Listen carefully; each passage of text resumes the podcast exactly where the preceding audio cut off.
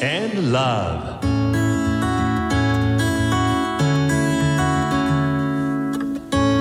サウナをこよなく愛する私豊沢ひとみが素晴らしきサウナの世界をご紹介するコーナーラブサウナ。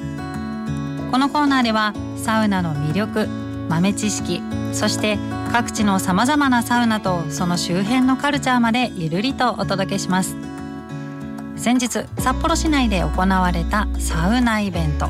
ゲーモリ天空極上サウナに私参加してきました。その場所は札幌市南区にあるゲーモリスタジオ。数々のアーティストが訪れる有名な音楽スタジオです。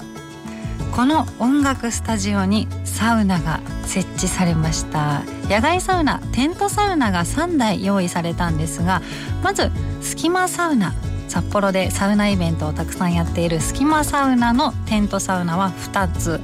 エクスプロキューブの4と10です。4人用と10人用。これ2つ設置されました。どちらも温度はかなり高めのあちあちのサウナでしたね。さらにゲームモリスタジオが持っているえー、サウナテントフィンランドのサウナテントですね。 Savotta というテントサウナ。こちらは少し前に私がオンネ島で入ってきたものと同じタイプの、えー、4人用のサボッタのサウナテントが置いてありました。どれもそれぞれのサウナの中で違うアロマの香りを使ったりとか薪の量を調整したりとかどのサウナもそれぞれに入り心地が違ってもうたっぷりとサウナ味わいました。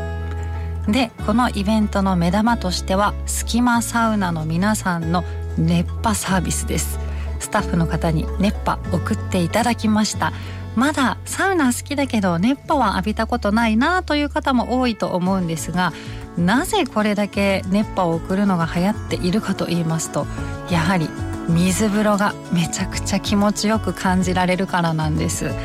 サウナどうしても自分で入ってるだけだとそろそろ上がろうかなと程よいところで上がるんですが熱波を送ってくれることでいつも以上に汗をかくことができます。なのでその後の水風呂がとってもよりより気持ちよく感じられることができるんですね。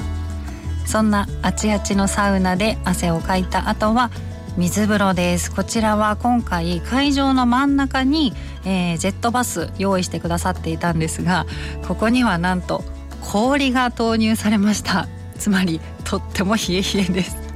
11月ですからそこまで外気も高くなかったのでもともと10度ちょっとぐらいかなという水温でしたけれどもそこにさらに氷が投入されて、えー、ジェットバスですからブクブクしてます。羽衣も着られません。とっても冷え冷えの水風呂でシャキッとシャキッとリフレッシュできました。